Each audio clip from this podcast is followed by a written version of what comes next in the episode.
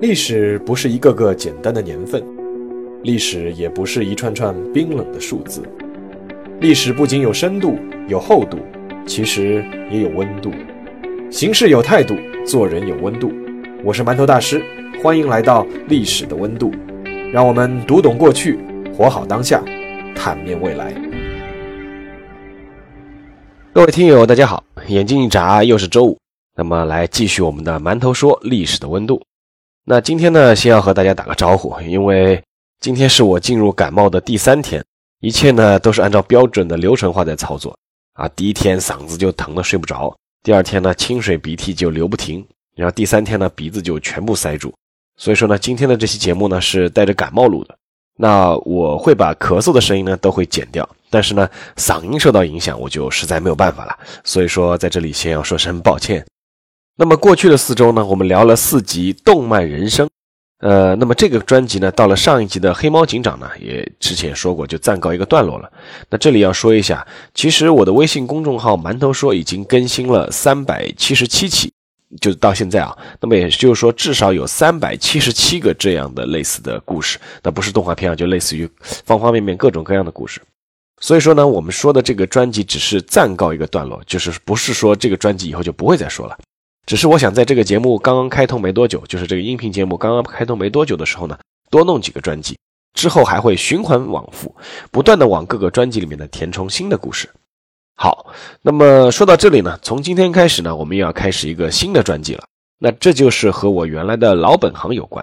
那熟悉我的读者和听众都知道啊，我曾经做过十一年的体育记者。现场呢，采访过三届奥运会、三届田径世界锦标赛、两届世界杯，以及大大小小，应该说还是挺多的国际赛事吧。那今天呢，就新开一个专辑，叫做《体育人间》。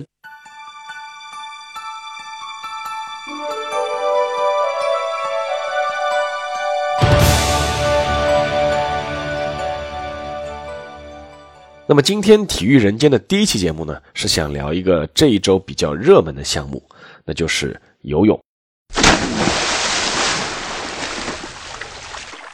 那我自己呢，也采访过三届奥运会的所有的游泳比赛，也全程采访过在上海举办的世界游泳锦标赛。那么为什么上来就要聊游泳呢？那是因为呃和一位运动员有关，没错，那就是过去的这一周的一个焦点中国运动员孙杨。那其实今天要说的这个故事呢，主体部分呢是我在二零一六年的里约热内卢奥运会的时候呢，在馒头说这个公众号上面就写过了。因为在那届奥运会上，围绕孙杨也发生了一系列的焦点事件。那这个主角之一啊，就是那个澳大利亚的游泳运动员霍顿。当时他在新闻发布会上是在没有任何证据的情况下，公然说孙杨是一个服药选手，说自己不愿意和他比赛。但这件事情呢，在当时引发了很大的风波。没想到呢，三年之后，二零一九年，这样的事情又在世界游泳锦标赛上又上演了。而这次呢，主角还是霍顿。这个霍顿这次的表现呢，似乎我个人觉得啊，更滑稽了一点。他是干脆拒绝上台领奖了。那根据最新的消息呢，这哥们儿还带动了一批运动员，似乎呢是想要掀起一场抵制孙杨的运动。那么今天呢，我们聊的这个故事呢，看上去呢是和孙杨有关的，但其实呢，你和孙杨没有什么关系。但是如果你听到最后，归根结底还是和孙杨乃至整个中国游泳有关。好，那么我们这个故事呢，就要从一九九二年的八月十号说起。为什么要从这一天说起呢？因为这一天是第二十五届巴塞罗那奥运会的闭幕式。我们都知道，每一届奥运会的闭幕，那么全世界的媒体呢，都会要做一个回顾。那么巴塞罗那奥运会。当时所有媒体的目光呢，都聚焦在了中国游泳身上。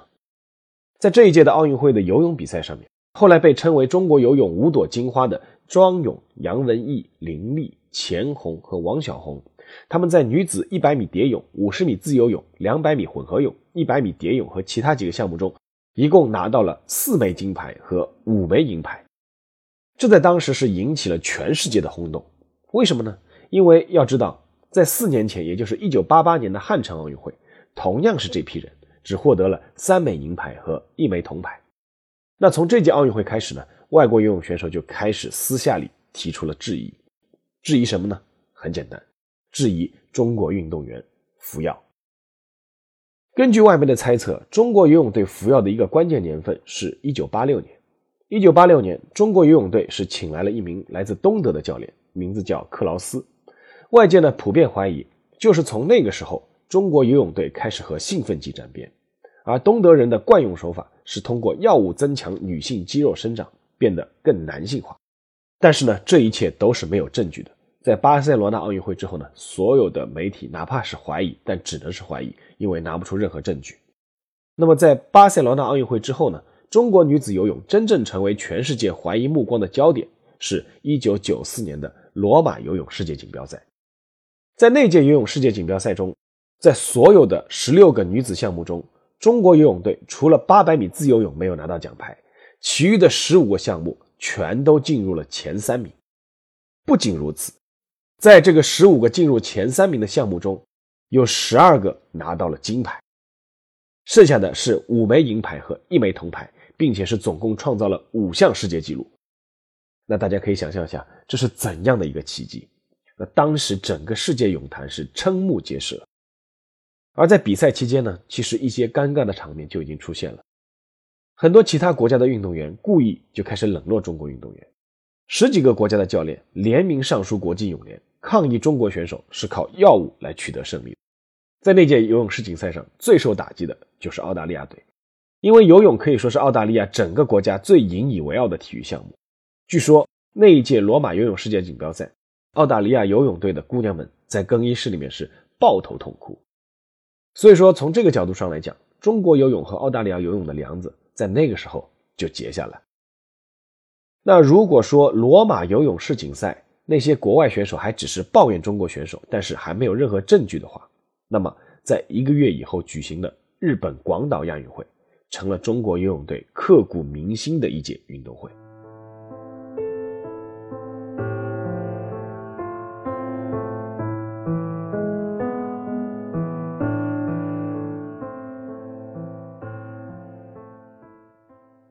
一九九四年举办的日本广岛亚运会。中国游泳队一共是获得了二十三块游泳金牌，而东道主日本只得到了七块金牌。要知道，在此之前，日本是亚洲长期以来的泳坛霸主。那就在比赛期间，日本泳协忽然向国际泳联上诉，要求对中国游泳队进行飞行药检。同时呢，日本泳协还提供了一份神秘的中国游泳队队员服药的证据录像带。那据说，在那届亚运会上，中国游泳队运动员居住的房间。是被事先安置了窃听器和针孔摄像机。中国运动员在房间内注射吃药以及随意丢弃的针头，都被认为是服用兴奋剂的铁证。那不管怎么解释，当时在最终的检验结果面前，任何辩解都是苍白无力的。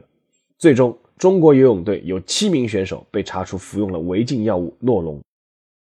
这种药物能够明显促进肌肉的生长，增加肌肉的力量和耐力。在中国游泳队的那七名选手中，是三名男运动员，四名女运动员。现在呢，我觉得已经没有必要再点出名字了。但是有一句要说的是，那四名女运动员都是罗马游泳世锦赛夺得金牌的运动员。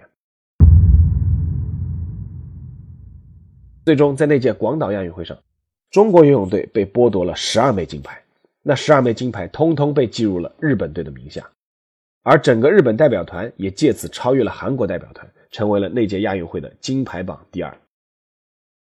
就因为这次事件，当时中国游泳队的总教练陈运鹏是宣布辞职，教练王林是宣布调离。而这一次的服药事件，等于是在世界体坛丢下了一颗原子弹。原先就憋了一口气的美国和澳洲媒体，立刻就宣称，这是近代运动史上查出的最大药物丑闻。在一九九四年年末的各国通讯社评出的世界十大体育事件中，中国游泳服药事件，通通都排在前三位。到了一九九五年，中国游泳队直接被禁止参加泛太平洋游泳锦标赛。在那两年，是中国游泳的最低谷，中国的游泳选手已经被和药罐子画上了等号。一九九六年的亚特兰大奥运会开幕式。中国代表团入场时，当时美国电视台转播的一个解说员直接就说：“看，一支靠服用兴奋剂获得成绩的队伍正向我们走来。”说实话，这种不负责任的评论，其实是对所有刻苦训练的中国代表团的运动员是一种非常不公平的评论。但是，这就是当时的中国游泳队乃至被殃及到的中国运动员在世界面前的形象。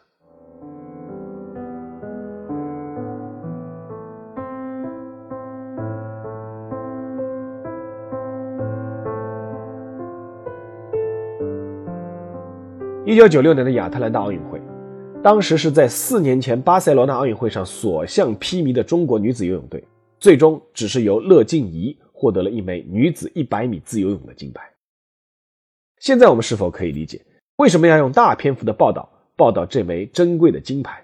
因为这是中国游泳运动员在被全世界用放大镜仔细监视的情况下面，还是证明了我们依旧是有夺得金牌的实力。但是。这毕竟只是一枚金牌，中国游泳的形象要挽回，依旧任重道远。而更糟糕的事情还在后面。一九九八年，世界游泳锦标赛在澳大利亚的帕斯举办。那么，在澳大利亚人的主场，他们怎么可能放过这个机会？但是，最终要怪，只能怪我们自己。我们确实是不争气。当时，中国女子游泳队的队员，一个叫袁媛，以及她的教练周哲文。在抵达澳大利亚的国际机场之后，在包里面被当场查出携带的生长激素，直接是被澳大利亚警方带走。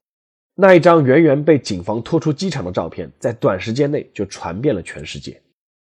此外，在那届帕斯游泳世界锦标赛上，中国女子游泳队的队员王薇，虽然她在比赛中的名次非常的靠后，但是呢，组委会依旧要求她参加兴奋剂的检测。一般来说，只要求前三名或者成绩比较好的选手参加赛后的兴奋剂检测。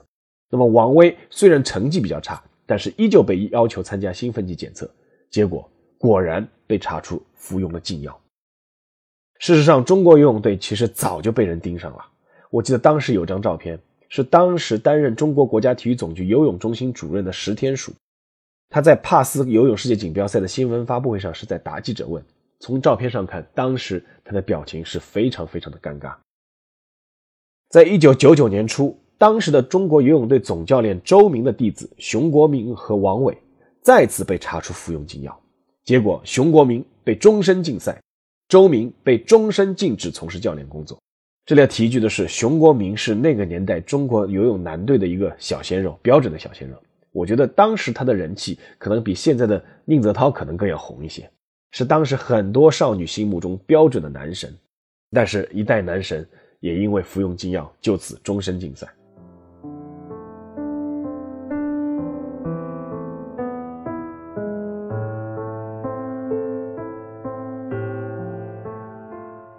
在经历了那么多的事件之后呢，中国游泳队终于醒悟。一九九九年，国家体育总局正式出台反兴奋剂规定，所有的话加起来，态度只有一个：宁可错杀一千，绝不放跑一个。两千年的悉尼奥运会之前，中国国家体育总局砸下去了几千万元，对所有耐力项目的运动员进行了血检。当时有一名女子二百米混合泳的世界纪录保持者，那这里就不报名字了。那这位世界纪录保持者直接就被禁赛四年，失去了参加奥运会的资格。这是我们自己内部检测检测出来的。那么在那届的悉尼奥运会上，大家可以回忆一下，中国游泳别说金牌，连一枚奖牌都没有摸到。但是这一切都是值得的。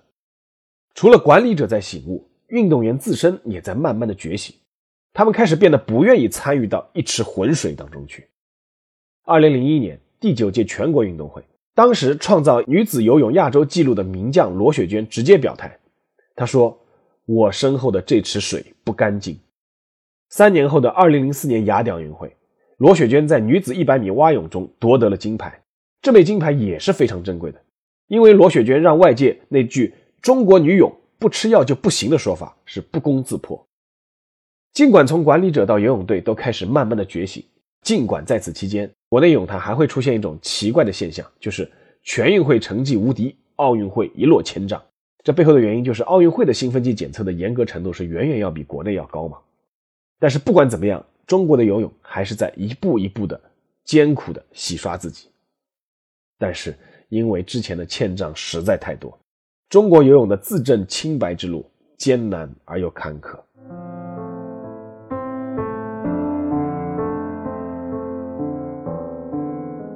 二零一二年的伦敦奥运会，小将叶诗文横空出世。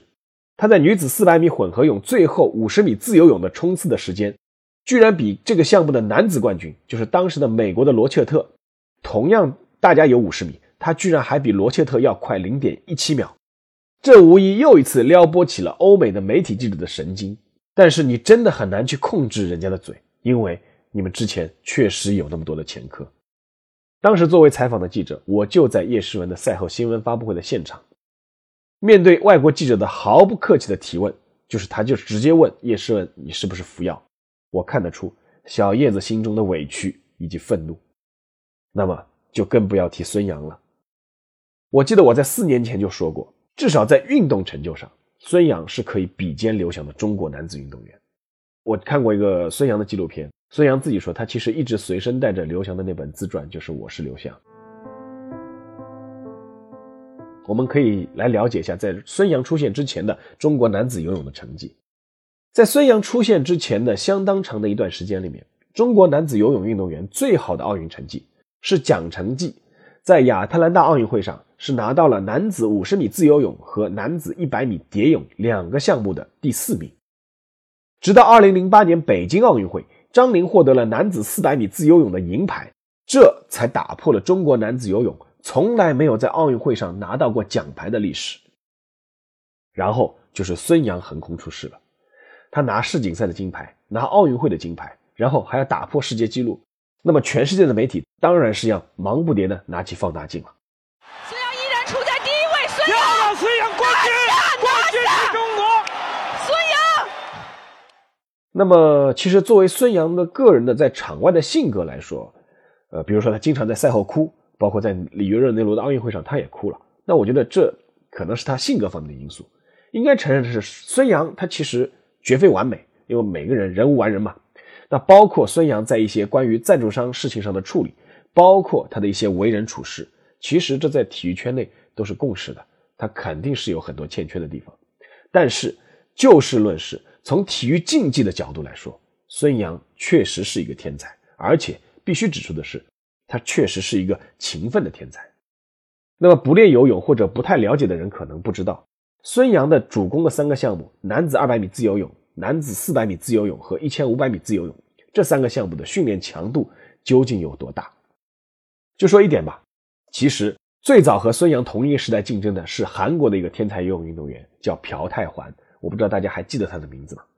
那朴泰桓他后来就是放弃了一千五百米自由泳这个项目，理由只有一个，就是一千五百米自由泳平时的训练实在是太苦了。孙杨平时每天的训练量至少是在五千米以上，如果说要备战一千五百米自由泳的话，那么他每天的训练量要达到有两万米。如果在座的各位听众平时有自己进行游泳锻炼的话，应该可以知道每天两万米是怎样的一个训练量。大家，我们现在也可以看到，朴泰桓其实早就退役了。呃，霍顿其实严格意义上说不是和孙杨一个时代的选手了，但是孙杨现在依旧是还是活跃在赛场上，依旧还是能够拿冠军、破世界纪录。那这一点，实事求是说，是非常了不起的。当然了，我们必须也要看到以及承认的是什么呢？就是孙杨之前确实出过一段禁药风波。那这件事情至今也有各种说法，那是非曲直我们这里先不展开。孙杨被禁赛以后呢？当时澳大利亚泳协就宣布禁止孙杨在澳大利亚任何游泳俱乐部训练，因为当时孙杨请的是澳大利亚籍的教练，是在澳大利亚训练的嘛。那么由此可见，澳大利亚人，那当然包括霍顿了，对孙杨的恨有多深。如果说是法律允许可以禁止孙杨入境的话，他们肯定也会毫不犹豫的执行。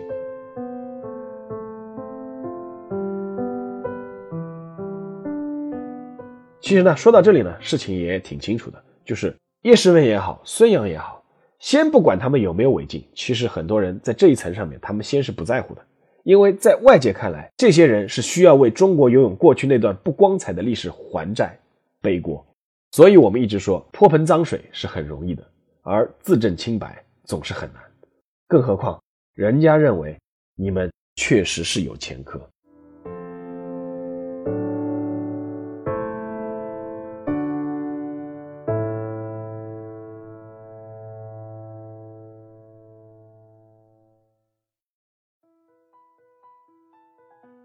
好，到了今天的馒头说时间，那么来说说看自己的看法吧。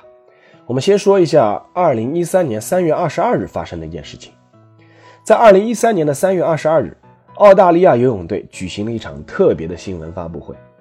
他们宣布，参加了伦敦奥运会游泳比赛男子四乘一百米的澳大利亚接力队成员是公开承认，在奥运会前夕，他们集体服用了违禁药物。大家可以看。澳大利亚游泳队自己也承认自己是服用违禁药物。那在伦敦奥运会上，美国的女子800米自由泳冠军15岁的莱德茨被英国媒体一致攻击是服用禁药，而英国的一名38岁的医生承认，曾经给包括游泳在内的150名世界顶级选手开过禁药。在世界的另一游泳大国荷兰，他们的四枚奥运金牌获得者德布鲁因在退役的时候还是在不断的向外界辩解。自己没有服用过禁药。说这些例子呢，其实只是想证明，在这个池子里面，大家都已经习惯相信，没有人绝对干净。说实话，我自己采访了三届奥运会，在奥运会的项目中，游泳和田径历来就是兴奋剂的重灾区。那这个我可能以后还会另外开篇讲。那体育圈里面其实都有一句话，大家都知道，叫什么呢？叫查得出的是兴奋剂，查不出的就是高科技。这虽然是句玩笑话，但是背后透着多少无奈。但是无论如何，对中国游泳而言，至少有一点还是要必须确认的，就是有些历史我们必须面对，只有勇敢面对，才能慢慢的证明自己的清白。虽然这非常的艰难，这是一种偿还旧债，但是也是重新出发。那再说几句这一次的孙杨的这件事情。前两天有位读者在微信后台问我说，怎么看霍顿？那我回答了两个字，就是巨婴，就巨大的巨，婴儿的婴。为什么这么说呢？因为，呃，霍顿可能认为自己不和孙杨合影是一件非常酷的行为，但其实呢，这一点都不酷。因为任何一件事情，在没有证据实锤的前提下，你急着要表演，那就只能证明你的幼稚、冲动乃至无理、素质差。更何况，你霍顿还是输给了人家。霍顿所针对的那个孙杨的所谓的暴力抗检吧。当然了，我们这里得到的，说句实话，也是孙杨这边提供的说法，就是他们是有原因的，因为当时的飞行药检的检查人员是没有提供资质证明。那这确实，如果是真的话，这确实是一件明显违规的事情。孙杨把自己的血样如果交给没有资质证明的人交出去的话，是有很大风险的，因为万一有人在里面做手脚怎么办？因为做了手脚的话，完全就可以根据这个血样就宣布你是违禁药物，那就是终身禁赛，对吧？那么这个理由是符合逻辑的。而且呢，这个说句实话，我也想补充一点的，就是说什么呢？就是像孙杨这种级别的运动员，包括像刘翔啊这些，是被全世界放到放大镜下面，是七乘二十四小时不断的观察的。他们一年至少要接受几十次的飞行药检，说实话已经是家常便饭了。所以说你要说孙杨是抵触这次飞行药检，那我觉得逻辑上也说不通。这里面其实有很多利害关系的原因啊，这两天很多文章都说了，我这里就不重复了。那么在这件事情上，既然是公说公有理，婆说婆有理。那该怎么办呢？很简单嘛，就等九月份的国际体育仲裁法庭的听证会嘛。而且孙杨已经提出是要申请公开听证会了。那么在正式结果出来之前，我个人觉得双方最好都闭嘴。其实我知道，当时不少人还觉得博尔特就是那个跑田径的博尔特肯定是服药的呢，不然怎么可能跑得出九秒五八那么吓人的成绩，对不对？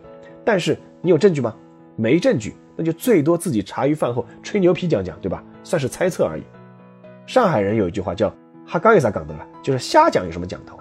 就是在没有证据、在没有正式公布之前，我们所有的说法都只是情绪，缺乏事实的支撑。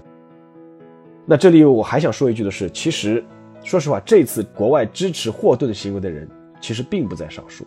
我们不要觉得国内看到一些澳大利亚人都在谴责霍顿的评论的截图，就觉得啊，霍顿你看对吧？呃，万夫所指，好像他被孤立了。其实并不是这样。支持他的人其实也是非常多的，而且最近大家也看到几名运动员的表态，大家也看到了。但是我还是想说，这一点都不酷。就像我今天在节目里说的，中国游泳在过去确实有一段不堪回首的黑历史，我们一直在努力勇敢的面对，没有否认，也一直在努力的证明自己。那从某种程度上来说呢，孙杨包括一批优秀的中国游泳运动员，在长时间里是要被迫背上了这个锅的。承受别人戴着有色眼镜的观察，这是他们要付出的代价，但这并不代表他们要永远接受质疑，尤其是无理的质疑。最后呢，还是那句话，一切拿证据说话。有证据，我认为应该罚，而且该怎么罚就要怎么罚。但如果没有证据，那对不起，请你道歉。当然，说实话，我估计他们也不会道歉。所以，那就让我们共同等待结果吧。好了，那这一期的节目就到这里结束了。因为今天是感冒的原因，所以说状态不是很好，可能讲话还带有鼻音，那么还请大家多包涵。那就让我们下一期再见吧，谢谢。